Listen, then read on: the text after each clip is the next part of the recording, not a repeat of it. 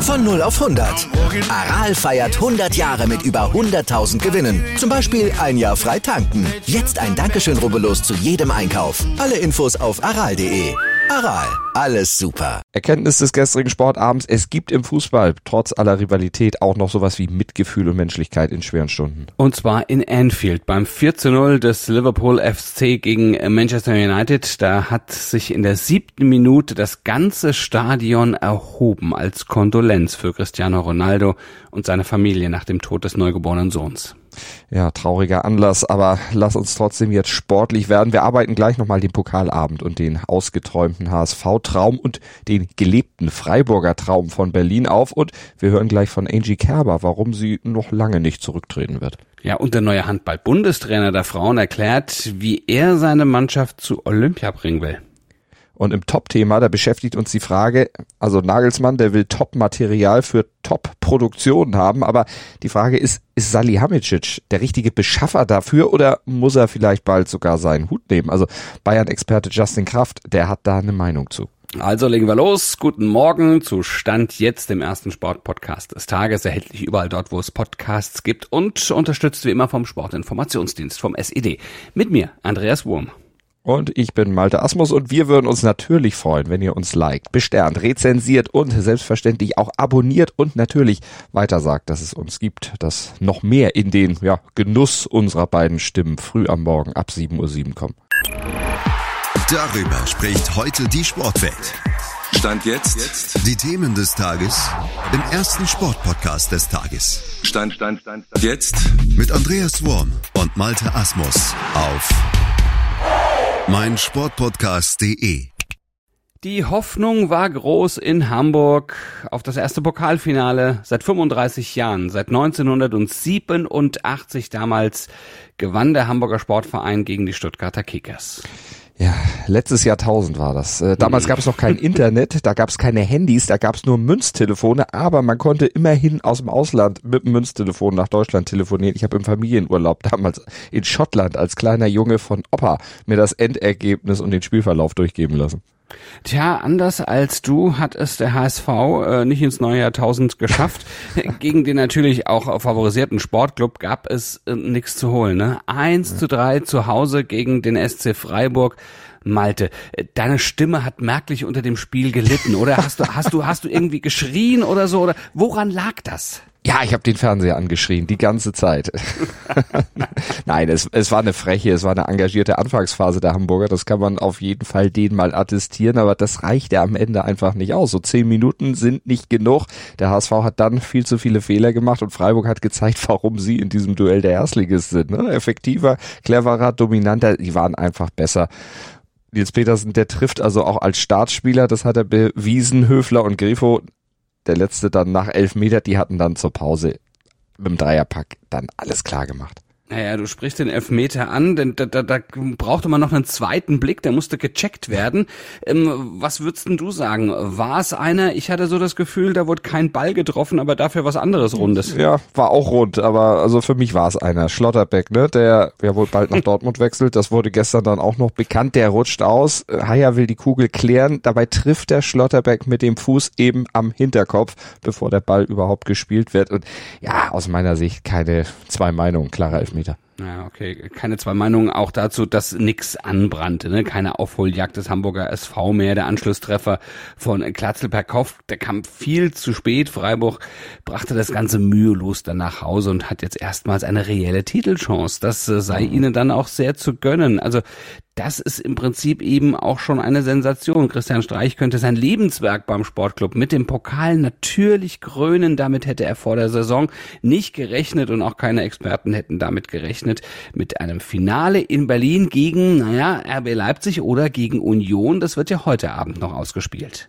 Ganz genau. Äh, also, dass überhaupt diese Mannschaften da im Finale überhaupt in Erwägung gezogen würden. Gut, RB Leipzig vielleicht, aber die anderen, da hätte ja keiner mit. Liegt aber auch daran, dass die Bayern schon lange nicht mehr dabei sind und das könnte eventuell ja Konsequenzen haben im Top-Thema. Wir haben es eben schon mal angerissen, da sprechen wir später noch darüber, ob Hassan Salihamidzic deshalb vielleicht zu einem Bauernopfer werden könnte. Aber zuerst gucken wir mal zum Tennis nach Stuttgart. Stand jetzt aktuell. Ja, also das Jahr 2022 läuft noch nicht so gut an für Angelique Kerber im Billie Jean King Cup. Da gab's ja mit der deutschen Mannschaft zuletzt auch noch eine bittere Niederlage in Kasachstan und im Einzel, da wird sie ja in der Weltrangliste nur noch an Nummer 17 geführt. Ja, und das hat Konsequenzen. Damit ist sie nämlich beim Heimturnier in Stuttgart nicht gesetzt. Und äh, Kerbers Vorfreude auf das Turnier trübt das allerdings überhaupt nicht, hat sie auf der Pressekonferenz erzählt. Also Stuttgart ist schon ein ganz besonderes Turnier für mich. Ich meine, ich habe jetzt zweimal gewonnen und und ähm, zu Hause zu spielen vom Heimpublikum, vor Freunden, vor Fans, ähm, das ganze Team ist hier. Also das ist schon was, wo, wo ich sage, ich komme immer wieder gerne zurück und ich freue mich immer auf diese ganz besondere Woche. Und solche besonderen Wochen, die will sie noch öfter erleben. Trotz der vielen Niederlagen in diesem Jahr denkt sie noch lange nicht ans Aufhören, obwohl sie ja mit 34 Jahren immerhin schon acht Jahre älter ist als Esparti zum Beispiel, die ja vor wenigen Wochen völlig überraschend dann ihren Rücktritt bekannt gab. Naja, aber Kerber hat dann natürlich auch ihre Fans beruhigt. Sie habe solche Gedanken definitiv noch nicht. Also ich meine, jeder hat seinen eigenen Weg, jeder geht seinen eigenen Weg und ich vergleiche mich da jetzt nicht mit anderen Spielerinnen, sondern ähm, ich schaue da auf mich und äh, ich habe immer noch große Leidenschaft für den Sport. Ich äh, weiß, ich kann immer noch damit mithalten. Ich ähm, fühle mich gut, ich bin gesund und ich habe immer gesagt, ich spiele so lange, äh, wie lange ich äh, dieses Gefühl habe. Und äh, für mich ist es jetzt einfach nur schön, wieder hier in Stuttgart zu sein und das ist der nächste Fokus. Und den Fokus wird sie brauchen, damit sie jetzt diese besondere Woche in Stuttgart dann nicht zu früh beenden muss. Heute trifft sie in der ersten Runde immerhin auf die Weltranglisten Sechste auf Annette Konterweit aus Estland. Top und Flop. Top des Tages ist die deutsche FIFA-Schiedsrichterin Riem Hussein, denn äh, die wurde für die EM in England nominiert aus Deutschland, zusammen mit Schiedsrichterin mit ihrer Assistentin Katrin Rafalski. Zum Team der Videoassistenten gehören Christian Dingert und Ham Osmers. Und Flop des Tages ist, dass der Bob- und Schlittenverband Deutschland ab sofort auf die Dienste und das Know-how von Georg Hackel verzichten muss. Der wechselt nämlich nach Österreich, wird dort beim Verband Trainer, nachdem er ja noch in Peking für die deutschen Mannschaften, ja, für die Goldmedaillen dann mitverantwortlich war, für immerhin vier Stück, hat als Trainer also alles gewonnen, als Rodler selber sowieso. Also das ist ein Riesenverlust für den deutschen Rodelsport. Top-Thema. Naja, die Ansage von Julian Nagelsmann am Wochenende bei The Zone war deutlich. Wir haben eingangs schon äh, das Thema angerissen. Es muss sich was tun beim FC Bayern. Neue Stars müssen her. Für mich ist immer einfach eine Frage, wo willst du hin auf, auf lange Sicht? Und du darfst aber nicht viele Transferperioden verschlafen, weil so viel hast du nicht. Ja, und und ähm, wenn du am Ende ein Top-Produkt hinten raus haben willst, musst du auch vorne in der Produktion meistens äh, Top-Materialien verwenden. Tja, aber das ist genau das Problem der Bayern. Top-Material, das kostet nämlich Geld und Corona-bedingt haben die Bayern ja aktuell eher den Igel in der Tasche. Die alte Höhnes-Taktik, das Festgeldkonto mal auflösen und shoppen gehen, wenn es nicht mehr so gut läuft, das geht so nicht mehr. Also große finanzielle Ausgaben scheuen die Bayern ja mittlerweile. Kann ich auch verstehen irgendwo wegen der Auswirkungen der Corona-Pandemie. Ja, muss man sagen. Also das ist äh, einer der wenigen Vereine, die da wirklich sehr, sehr straight damit umgehen und eben auch die gewisse Dinge dabei in Kauf nehmen. Aber das kann so nicht wirklich weitergeben. Immerhin werden wohl Müller und Neuer bis 2025 verlängern. Lewandowski und Gnabry allerdings vielleicht nicht und auch qualitativ hochwertige Neuzugänge werden so nicht leicht zu kriegen sein. Das bedeutet, der Igel in der Tasche ist für die wirtschaftliche Bilanz vielleicht super gut, aber nicht unbedingt für die sportliche. Genau, denn bei den Spielern auf dem ganz obersten Board haben die Bayern so natürlich keine Chancen mehr, aber die braucht's eigentlich, um international nicht kleinere Brötchen backen zu müssen, sondern wieder dauerhaft in die Top 4 Europas zu kommen, also da, wo die Bayern sich auch selbst sehen. Oder gibt's da noch eine Möglichkeit, Julian Nagelsmann? Ja, kreative Wege gehen. Wir diskutieren da viel. Es gibt äh, sicherlich nicht für uns den Weg, nur Kohle reinzubuttern, weil die haben wir nicht in der Hülle und Fülle, sondern wir müssen auch andere Wege gehen, andere Lösungen finden. Also quasi im unteren Regal ein Schnäppchen auftreiben, das mal zum Top-Mann werden könnte, das sich dann irgendwann mal entpuppt. Das muss Hassan Salihamidzic machen, der Sportvorstand. Der muss jetzt liefern, die Mannschaft entsprechend verstärken. Ja, das hat Brazzo ja auch schon ein paar Mal geschafft, ein paar gute Talente ausgegraben, aber er hat ja auch ein paar Flops zu verantworten, ne? Oder teure Spieler zumindest, die eben nicht so einschlugen, wie ihre Ablösesumme das eigentlich hoffen lässt. Upamecano, Lucas Hernandez könnte man da anführen. Naja, und deshalb glaubt Lothar Matthäus in seiner Sky-Kolumne, dass Brazzo am Saisonende als Bauernopfer seinen Job verlieren könnte. Matthäus wirklich Brazzos Situation mit der damals von Christian Nerlinger, das war 2012. Aber ist es wirklich vergleichbar? Das ist die große Frage. Ist Salihamidzic wirklich noch der Mann, der Top-Material für Top-Produktionen herbeischaffen soll oder wird er zum Bauernopfer und muss gehen? Das hat uns Bayern-Experte Justin Kraft von mirsanrot.de mal erklärt. Also grundsätzlich glaube ich, ähm, dass Lothar Matthäus da ähm, ja auch sehr bewusst teilweise ähm, schon darauf baut, solche Spitzenthesen auch aufzustellen. Ähm, Oliver Kahn hat im Sport 1 Doppelpass auch nochmal ähm, ja, bestätigt, dass man äh, weiterhin mit Hasan Salihamidzic zusammenarbeiten werde und dass es eben nicht nur um eine Person ginge, sondern dass der ganze Club sich hinterfragen müsse. Ähm, und ich denke, das ist auch das, wohin die Reise beim FC Bayern geht. Nichtsdestotrotz, äh, klar ist nach dieser Saison und nach den letzten Transferfenstern, bei allen Schwierigkeiten, die der Club zu Recht auch anspricht, was die Corona-Situation angeht, was die Konkurrenz auch angeht in England oder wenn man äh, nach Paris oder auch Spanien schaut, ja, das ist äh, schwierig für den FC Bayern, alles klar ähm, und alles richtig, aber grundsätzlich ähm, darf das natürlich nicht überschatten, ähm, dass man zuletzt nicht immer die besten äh, Transferentscheidungen getroffen hat. Und da ist Hasan Salihamidzic natürlich als Sportvorstand ähm, ja die Person, die grundsätzlich erstmal über allen steht, was die Verantwortlichkeiten anbelangt. Äh, und ich glaube, dass äh, nach dieser Saison natürlich jeder beim FC Bayern, jeder ein bisschen mehr auch äh, im Fokus stehen wird, was solche Kritik angeht. Auch intern wird man sicherlich einige Prozesse hinterfragen. Ähm, ich glaube nicht, dass, dass die Situation jetzt schon so weit ist, dass man da ähm, ja ein Bauernopfer quasi sich rauspicken wird, wie bei Nerlinger 2012. Äh, kann ich mir nicht vorstellen. Man wird da versuchen, jetzt gemeinsam eine Lösung zu entwickeln, im Sommer ähm, wirklich dann auch den Kader entsprechend zu verstärken.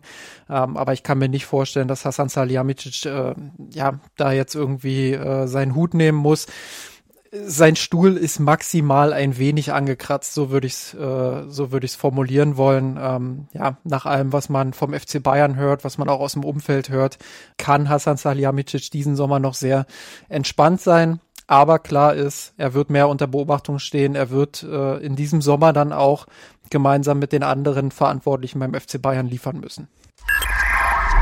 Heute in der Sportgeschichte.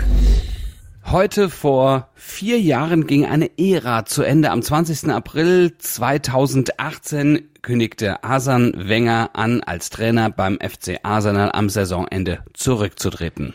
Ja, das war damals die Konsequenz aus allem, was sich in den Monaten zuvor ereignet hatte. Wenger out. Das hatten Anhänger ja schon lange gefordert gehabt. Es hatte sich da im Arsenal-Lager so eine richtige Bewegung entwickelt, weltweit sogar. Wenger Out wurde sogar auf Toilettenpapierrollen gedruckt.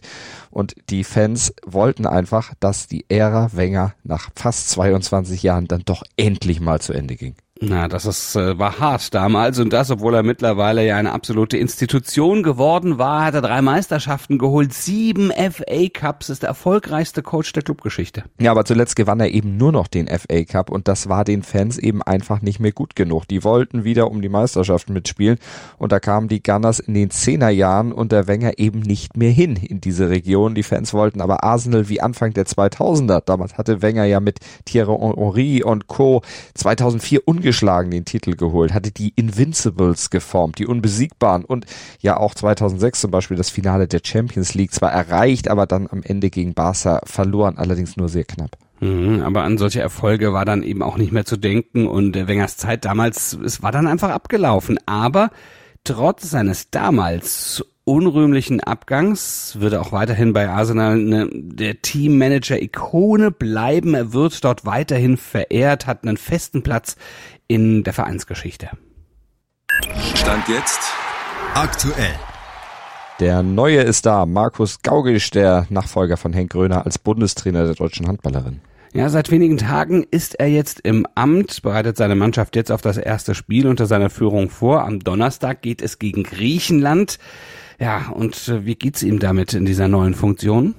Ja, mir geht's äh, prima. Mir geht's richtig gut, äh, obwohl es natürlich jetzt schon in den letzten in den letzten zwei Wochen sehr, sehr viel war. Viele neue Strukturen, viele neue Spielerinnen, die ich kennenlernen äh, darf. Aber mir geht's gut. Es macht sehr, sehr, sehr viel Spaß und äh, wir haben eine gute Atmosphäre im Staff, im Team und dann auch in der Mannschaft äh, sehe ich, dass, dass alle Gas geben und äh, versuchen, Dinge anzunehmen und äh, das macht es leicht, um eben äh, eine gute Arbeits- oder Trainingsatmosphäre herzustellen. Von dem her geht es mir blendend. Und wie will Gaugisch seine neue Mannschaft spielen lassen? Was ist sein Plan für das zukünftige Auftreten der deutschen Mannschaft? Ich möchte, dass wir in Abwehr und in Angriff äh, Situationen so lösen, dass wir das Heft des Handelns in der Hand haben. Damit eben auch Ballgewinne und äh, Fehlwürfe äh, zu provozieren vorne im Angriff denke ich, dass wir schauen müssen, wie wir Räume schaffen, Räume bespielen und dann einfach gucken, wie, wie kriegen wir diese Räume bearbeitet, bearbeiten wir die in, in einem klaren Eins gegen Eins? Brauchen wir da äh, eine Kleingruppenkooperation? Verändern wir Räume eventuell auch durch, durch bestimmte Laufwege? Das ist so der Plan. Ja, und das will Gaugisch zunächst im Rückspiel der Quali gegen Griechenland umgesetzt sehen. Das Hinspiel hatte Deutschland mit 36 zu 10 ganz klar gewonnen, sollte also kein Stolperstein für den neuen Bundestrainer werden. Und mit dem zu erwartenden Sieg wäre dann ja auch das Ticket für die EM im November gelöst. Also die Reise nach Slowenien, Montenegro und Nordmazedonien, das ist das Nahziel des DHB-Teams. Und die langfristigen Ziele, wie lauten die? diesen Schritt äh, zu, zu den Olympischen Spielen eben zu schaffen. Das ist natürlich ein hohes Ziel. Die deutsche ähm, Frauennationalmannschaft war schon länger nicht mehr dabei. Aber äh, das wäre so ein, so ein Ziel, so ein ja, mittel-, mittel bis langfristiges Ziel, dass wir, dass wir dort eben hinkommen und äh, einfach in diese, in diese in diese Weltspitze, dass man das schafft. Ich glaube, dass man äh, nur auch die, die, die ja einfach äh, diese Schritte machen kann, wenn man sich sowas solchen Dingen eben auch stellt und und vorangeht. Und äh, wichtig ist, dass die die Arbeit daran und die Erfahrungen, die die Mädels äh, dann auf dem Spielfeld machen, dass wir die eben zusammenpacken können, um, um so hohe und ambitionierte Ziele eben auch zu erreichen. Ja, und das Ziel zu erreichen würde dann auch seine Zukunft erheblich beeinflussen, denn der Vertrag von Gaugisch läuft bis 2024, schafft es sein Team aber, die Qualifikation für die Olympischen Spiele 2024 in Paris zu erfüllen, verlängert sich sein Vertrag automatisch bis April 2026. Das bringt der Sporttag. Stand jetzt. Die Playoff-Halbfinals in der DEL starten heute mit einem Line-Up, ja, das höchst prominent ist und endlich mal wieder sowas wie Playoff-Dramatik verspricht. Ja, das kann sich wirklich sehen lassen. Titelverteidiger Eisbären Berlin, die treffen auf die Adler Mannheim, also der neunmalige Meister auf den siebenfachen Meister und Red Bull München spielt gegen die Vizemeister der Grizzlies aus Wolfsburg und das äh, wird natürlich endlich mal wieder und das beobachten wir jetzt mittlerweile überall, aber es wird endlich mal wieder in vollen Hallen ausgetragen. Also ganz neues Feeling und äh, sowieso bei den Mannheimern ist das Feeling sowieso wieder neu und wieder gut seit dem Trainerwechsel. Da haben sie nämlich fünf von sieben Spielen gewonnen. Zuletzt ja Straubing mit 8 zu 3 vom Eis gefegt. Und äh, wenn wir auf Wolfsburg nochmal gucken, den Gegner der Münchner, da sieht man sich ja selbst so als kleines gallisches Dorf neben Mannheim, München und Berlin. Ich finde aber, das ist ein bisschen viel Understatement. Die sind ja immerhin seit 2010 schon zum neunten Mal im Halbfinale. Naja, und um Halbfinale, ne, du sagst, es geht's auch beim DFB-Pokal, geht weiter mit der nächsten Partie. RB Leipzig und Union Berlin kämpfen um den Einzug ins Endspiel. Berlin, Berlin, wir fahren nach Berlin oder wir bleiben in Berlin. Wer kommt ins Finale? Was denkst du? Also spielen darf da ganz klar Leipzig, das sagen auch die Buchmacher. Und die sind seit 16 Spielen ungeschlagen, das erfolgreichste Team der Rückrunde, nur neun Gegentore seit der Winterpause kassiert, im Pokal noch komplett ohne Gegentor. Also ich lege mich da mal fest, die ziehen zum dritten Mal innerhalb der letzten vier Jahre ins Finale ein. Ja, das ist eine wirklich schöne Serie, muss man sagen. Ne? Aber wir müssen natürlich auch aufpassen, dass diese Serie nicht reißt, wenn es auch eine Serie ohne Wert ist, weil im Finale zu stehen alleine reicht die natürlich nicht. Da ist der Frust groß. Vor allem im Pokal reißen Serien ja mal sehr gerne. Du kennst das natürlich auch mit den ganz eigenen Gesetzen. Ja, dass die Leipziger bisher ohne Gegentreffer geblieben sind, ist natürlich auch eine tolle Sache, aber das ist, hat natürlich keine große Aussagekraft für dieses K.O.-Spiel. Union ist, muss man eben auch dazu sagen, in Topform dreimal in Folge gewonnen, zuletzt gegen Barca-Bezwinger Eintracht Frankfurt, also eine Mannschaft auf wirklich höchstem internationalen Niveau. Also die, die haben wahrscheinlich vor Leipzig äh, nicht wirklich Angst. Also zumal sie ja auch der komplette Gegenentwurf zu diesem äh, Marketingprodukt RB sind. Ja, und sich ja vor allen Dingen auch selbst dann so äh, ja, genau. verkaufen und damit ihre eigene Marketingmaschine natürlich auch anreizen. Es, es ist ja völlig klar. Aber egal, wer es am Ende ins Finale schafft, äh, das Sportradio Deutschland wird's euch auf jeden Fall erzählen. Die halten euch da auch auf dem Laufenden im Webstream auf sportradio-deutschland.de oder über DAB+. Ja, und wir verlieren natürlich morgen früh auch wieder ein Wörtchen darüber. Selbstverständlich. Wenn ihr ab 7.07 Uhr wieder mit dabei sein wollt, das würde uns sehr freuen im Podcatcher eurer Wahl oder auf meinsportpodcast.de. Denkt ans Abonnieren, denkt ans Bewerten und dann sind wir wieder für euch da. Bis morgen. Gruß und Kuss von Andreas Wurm und Malte Asmus.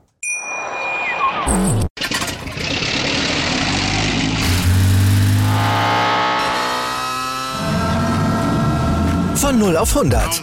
Aral feiert 100 Jahre mit über 100.000 Gewinnen. Zum Beispiel ein Jahr frei tanken. Jetzt ein Dankeschön, rubbellos zu jedem Einkauf. Alle Infos auf aral.de. Aral, alles super.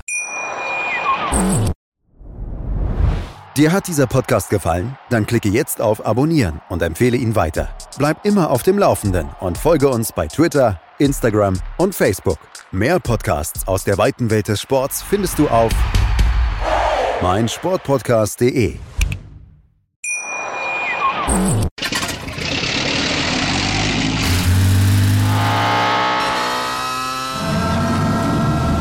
Von 0 auf 100.